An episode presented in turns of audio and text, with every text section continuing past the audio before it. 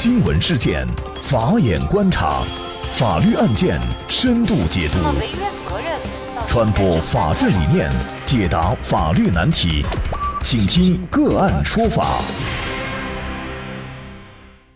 大家好，感谢收听个案说法，我是方红。更多的案件解读，欢迎您关注个案说法微信公众号。今天我们跟大家来关注九岁女童张子欣案件。浙江警方十四号晚上就浙江淳安九岁女童张子欣失踪案件调查情况进行了通报。警方表示，两租客离世想法产生已久，据调查推断，两租客有携张子欣一起自杀的动机。此外，这个案件已经初步排除女童为失足落水，基本排除拐骗、拐卖。警方对案件受理调查情况记载。二零一九年的七月八号十点左右，淳安县公安局清溪派出所接到了张子欣奶奶的报案，称她的孙女张子欣九岁被两名租客以赴上海参加婚宴为由带走，逾期未归，下落不明。那么接警以后呢，淳安警方经初查锁定犯罪嫌疑人梁某华、谢某芳。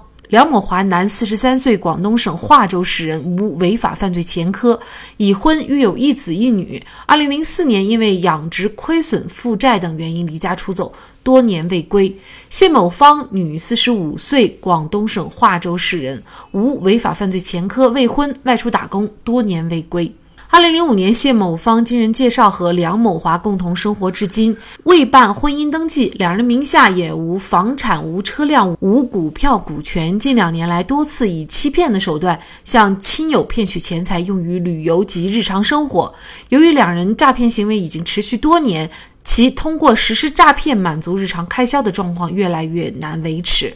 自杀前，银行卡余额加现金仅剩三十一块七毛钱。经多方走访调查，没有发现梁谢二人有参与邪教活动等情形。二零一九年七月八号凌晨，梁谢二人在宁波东钱湖一个观景平台投湖自杀，全程均在视频监控覆盖区域。自杀前有饮酒、相互捆连外套、共同投湖等行为。经检验，两人尸表无抓痕等损伤，毒化检验无异常，血液有酒精含量。另外，警方对女童张子欣死亡情况的通报，经过多方力量连日搜救，七月十三号，疑似被害女童遗体在象山县观日亭正南方向十六海里处被发现并打捞上岸。经过刑侦技术鉴定，确认是失联女童张子欣，尸表未见明显暴力性损伤，符合生前溺水死亡的特征。综合视频监控、目击证人证言以及失踪区域路况、环境特征等，警方初步排除女童为失足落水。另外，犯罪嫌疑人活动轨迹情况。经查，梁希二人自2005年以来，主要在广东广州、珠海、茂名、东莞等地生活。自2018年年底，特别是今年4月份以来，在全国各地频繁游玩，先后到三亚、重庆、丽江、大理、昆明、恩施、宜昌、长沙、郑州、徐州、济南、潍坊、西安、天津、北京、秦皇岛等48个城市。7月4号早上6点30分左右。梁谢二人携女童张子欣从淳安县千岛湖镇清溪村家中离开，以乘坐高铁、网约车等方式，先后到达了漳州、汕头、潮州、厦门、宁波等地。七月七号十九点二十二分，监控显示三人在松兰山旅游度假区白沙湾区域出现。二十点至二十点二十分左右，有目击者在距观日亭约百米处看见一女子拎着包，一男子背着一个小女孩往度假区北出口行走。二十二点二十二分，监控显示度假区出口一男一女离开，没有见到小女孩。七月八号两点零一分，监控显示梁希二人跳湖自杀。那么目前专案组正围绕案件开展进一步的侦查。那么同时呢，我们可以再来回顾一下这个事件的大概经过。在今年六月中旬，两名租客入住了浙江省杭州市淳安县宾馆，两人经常光顾女孩爷爷的摊位，双方就逐渐熟识。六月二十九号，老人把自家的单间出租给两人，两名租客正式进入张家。七月二号，两名租客提出要带张子欣去上海当花童。七月四号早上六点三十分，张子欣被从家带走。中午，张爸爸致电梁某，并加了微信。那么下午，三人入住了福建的东山岛一家酒店。下午五点，梁某在微信上发给张爸爸两段视频，显示孩子在他们身边。晚上六点左右，女孩给奶奶发了语音，同时梁某手机还发了不少朋友圈。七月五号，租客给张家人发了不少视频，并承诺在六号把女孩带回。七月六号，梁某回复女孩家人没有买到车票，要在七号上午包车回来。梁某发朋友圈配文认了个女儿。七月八号凌晨，两名租客在宁波东钱湖一起跳湖自杀。上午十点，张爸爸向警方报案。同日，张爸爸和妻子办理了离婚手续。七月十三号下午三点十分，张子欣遗体在象山石浦海域被发现。那么，梁谢二人的行为到底涉嫌什么犯罪？在两个人已经死亡的情况下，责任谁来埋单？就这相关法律问题，今天我们就邀请云南天外天临沧律师事务所主任汤光仁律师和我们一起来聊一下。汤律师你好，主持人好，大家好。嗯，感谢汤律师。那么梁希二人的行为涉嫌什么样的犯罪呢？关于罪名这个问题呢，我们认为从两个方面来探讨。现有的证据的话，初步排除了小女孩失足落水致死亡的这种可能性。呃，另外一个呢，公安机关也认为的话，初步排除了拐卖。拐骗儿童的嫌疑，也有信息披露呢。这个公安机关现在已经以故意杀人罪对梁谢二人进行了刑事立案侦查。那公安机关对于罪名的处理的话，我们认为以故意杀人罪的嫌疑进行立案侦查是合理的。然后在现有证据下排除拐卖儿童的这种嫌疑的话，也是相对合理的。但是关于拐骗儿童的嫌疑是否能够排除？我们认为的话，还是应当进一步调查，结合相关证据的话再来判断。第一个呢是拐骗儿童罪的话，主要指的是使用引诱、欺骗或者其他手段，使未满十四周岁的未成年人脱离父母或者监护人的监管。那么他的目的的话，通常是比较喜欢小孩子，自己没有孩子要收养啊，或者说是为了自己这个使唤、奴役等等。那么他是不以出卖为目的的。从本案中来看的话，那么结合公安机关披露的信息的话，说出卖为目的的话，确实是可能性非常小，基本上是能够排除的。但是是否有呃使唤、奴役，或者说想要自己收养的这种嫌疑的话，呃，现在还未必能够排除。另外一个的话，从拐骗儿童罪的这个构成要件的话，它的核心是脱离父母或者监护人的监管。那么从本案中来看的话，它的相关事实的话，基本上是已经能够形成这样的状态了。那另外一个呢，就是涉及到具体罪名。那么我们看到最终小女孩的话是死亡了，然后从现在的公安机关的正式立案书以故意杀人罪立案进行侦查，那么也是隐含的说，当时把小女孩带出去，可能就跟这个杀人是有一定关联的。那么这个在法律上呢，它就就有一个法律关系需要讨论。如果说他当时带出去小女孩，只是因为自己没有子女，比较喜欢小女孩，想把她带为收的做干女儿，自自己要去收养啊，或者怎么样的，其实那么这个时候的话，他本来是。已经构成了拐骗儿童罪。那么后面有一个杀人行为，就是我们现在推测的。那么这个杀人行为，如果和这个是两个事情，就是先是想要自己收养，后面因为是比较复杂了，然后是甚至自己临时发生了变化，不想再收养了，那么想要让他来陪葬啊，或者怎么样的，那么这个时候就是另起了一个故意杀人的犯罪故意。那么在法律上呢，这两种行为如果都构成犯罪的话，应当是要数罪并罚的。另外一种情形呢，就是把这个小女孩带出去，目的就是要让她死亡，或者要为了给他们陪葬，通过欺骗的手段把她脱离监护人或者父母的监管，只是他为了实施后续犯罪的一个手段而已。在法律上，我们称为牵连关系。那么这种时候的话，一般我们就是择一重罪处理。法律没有明确规定的时候呢，原则上按照重罪吸收轻罪的原则，择一重罪，也就是只以故意杀人罪来进行追究。梁谢二人已经自杀身亡，那么孩子的死谁该来埋单呢？就是现在我们看到这个事态的话，已经超出大家那个预料。就是两名最直接的嫌疑人的话，他是已经死亡。按照法律的规定的话，对于已经死亡的就嫌疑人已经死亡的犯罪的话，那么立案的话也是正常的。那么因为我们要查清相关案件事实，按法律的规定，立案调查过后，如果经过查明的案件事实确认，这两人确实不构成犯罪的话，会依法宣告他们无罪。那么如果他们急或构成犯罪的话，那么在刑事处理上的话，按照法律规定的话，是对于案件进行终结，就不再走下面的程序，也就不存在说是判他们的什么样的罪名或者追究他们的责任，因为这是法定的一个程序。这是针对嫌疑人来说的。那么子欣从媒体报道失踪以后呢，他的一切消息应该说都牵动着广大网友们的心，大家其实也进行了各种推测，当然呢，也有对子欣家人的一种谴责哈。那么子欣的爷爷奶奶遭受的责骂应该是最多的，当然我们也无意再次伤害两位老人和子欣的家人。那么子欣的爷爷奶奶作为实际的照看者，他们对这个事情的发生需要承担法律上的责任吗？比如说，他们让陌生人带走自己的孩子，而且在事发以后也没有及时的报警。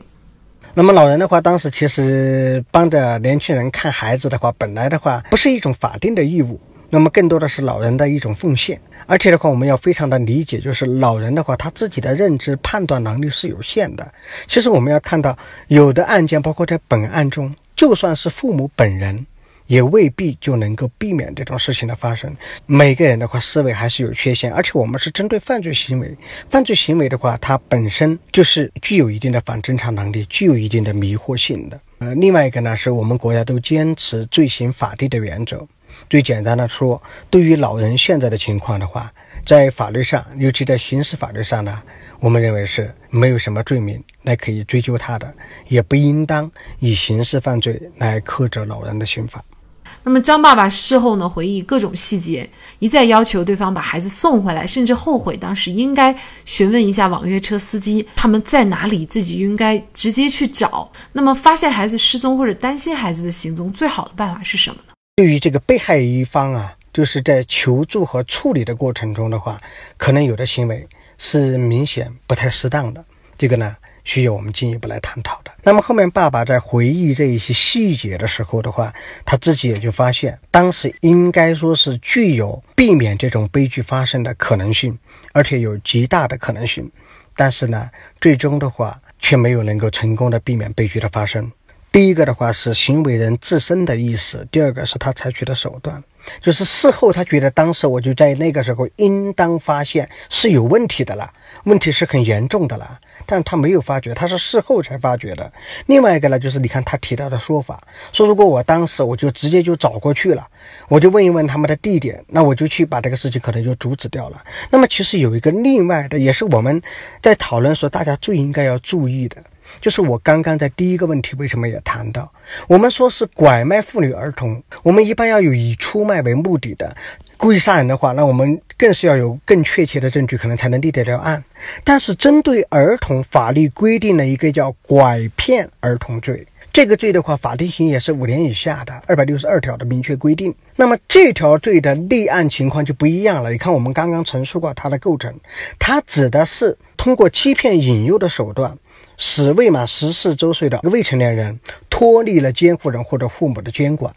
那么这种的话，他欺骗引诱的对象，既可以针对儿童，就是未成年人本人来实施，也可以针对他的父母或者监护人来实施。像本案中来看的话，包括父母一回来给我发现，我觉得不对了，那我们就能够意识到，其实当时嫌疑人是通过欺骗。未成年人以及未成年人的监护人，那个老人啊，这种情况下，我们发现了他已经把小孩子带走了。其实，在犯罪上的话，都已经可以立案了。如果以这个理由进行刑事报案的话，那么公安机关经过审查过后的话，第一可以立案。那么，因为我们为什么要谈立案呢？因为立案的时候，公安机关可以动用的相应的刑事侦查手段和措施，是有能力及时的找到他们，并且解救这个孩子的。这是第一个，第二个的话，就算说当时是只是有这种嫌疑，没有正式立案的话，那么公安机关通过协查的话，因为是有可能是下一步的犯罪要发生，那么我们可以阻止他，就是说可以解救到这个孩子，阻止这个事情的发生。因此的话，当发现这种小孩子，不论是事先经过父母表面上被欺骗的同意。但是事后醒悟过来，发现被骗了，还是说是完全就被偷偷的那个带走掉了？那么这种情况的话，都要尽快的以拐骗儿童罪进行报案。那么经过调查过后，如果发现是更严重的犯罪，那么公安机关他会依法侦查过后变更罪名。但是最主要的是，首先可以启动刑事程序和对应的解救措施，甚至呢，很大程度上能够避免。悲剧的发生，这个才是我们从本案中应该充分吸取的教训。梁希二人跟奶奶说是要带着孩子到上海去做花童，张爸爸是已经加了对方的微信的，而且三个人是入住在福建的东山，他并没有去上海。那么在这种情况下，张爸爸有没有发现异样？原本说好的是去上海，怎么又去了福建？其据张爸爸所说，心里还是一直为这个事情提心吊胆的，因为孩子走的时候并没有经过他的同意。到了六号，承诺把孩子带回来，但是呢，六号又说没有买到车票，需要七号包车回来，但是七号仍然没有回来。那么这个时候，应不应该报警？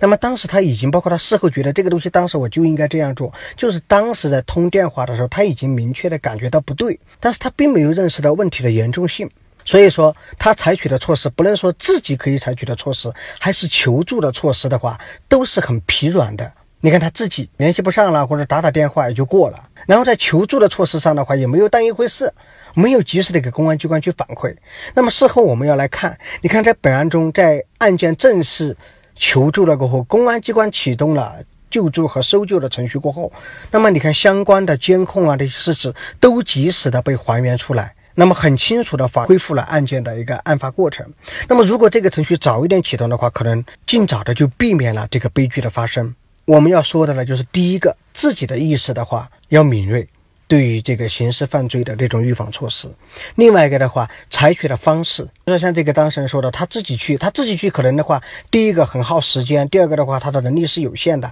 就是我们说的求助措施要得当。那么这种情况的话，尤其是结合法律规定的拐骗儿童罪的存在，那么即使向公安机关的求助的话，是会得到非常明显和有效的反馈的。今后呢？我们在类似的犯罪，尤其涉及到儿童的保护的话，那么不仅是有刑事犯罪方面的一些保护，那么包括在普通的治安行政处罚的过程中的话，对他们的保护都是有特别规定的。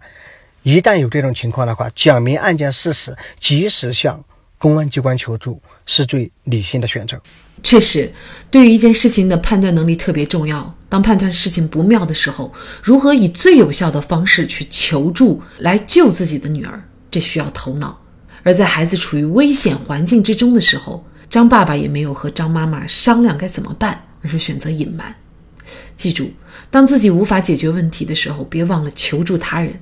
他人可以是比自己阅历丰富、有知识的人，也可以是警察等相关政府部门。好，在这里再一次感谢云南天外天律师事务所临沧分所主任汤光仁律师。那也欢迎大家通过关注“个案说法”的微信公众号，具体的了解我们本期案件的图文资料以及往期的精彩案例点评。另外，您在生活工作当中遇到一些法律问题，都欢迎您通过添加幺五九七四八二七四六七幺五九七四八二七四六七这部电话号码的微信号向我们进行咨询和交流。给大家提供法律问题解答的都是我们节目邀请到的嘉宾了，他们都非常的资深、专业和负责任。感谢您的收听，我们下期节目再见。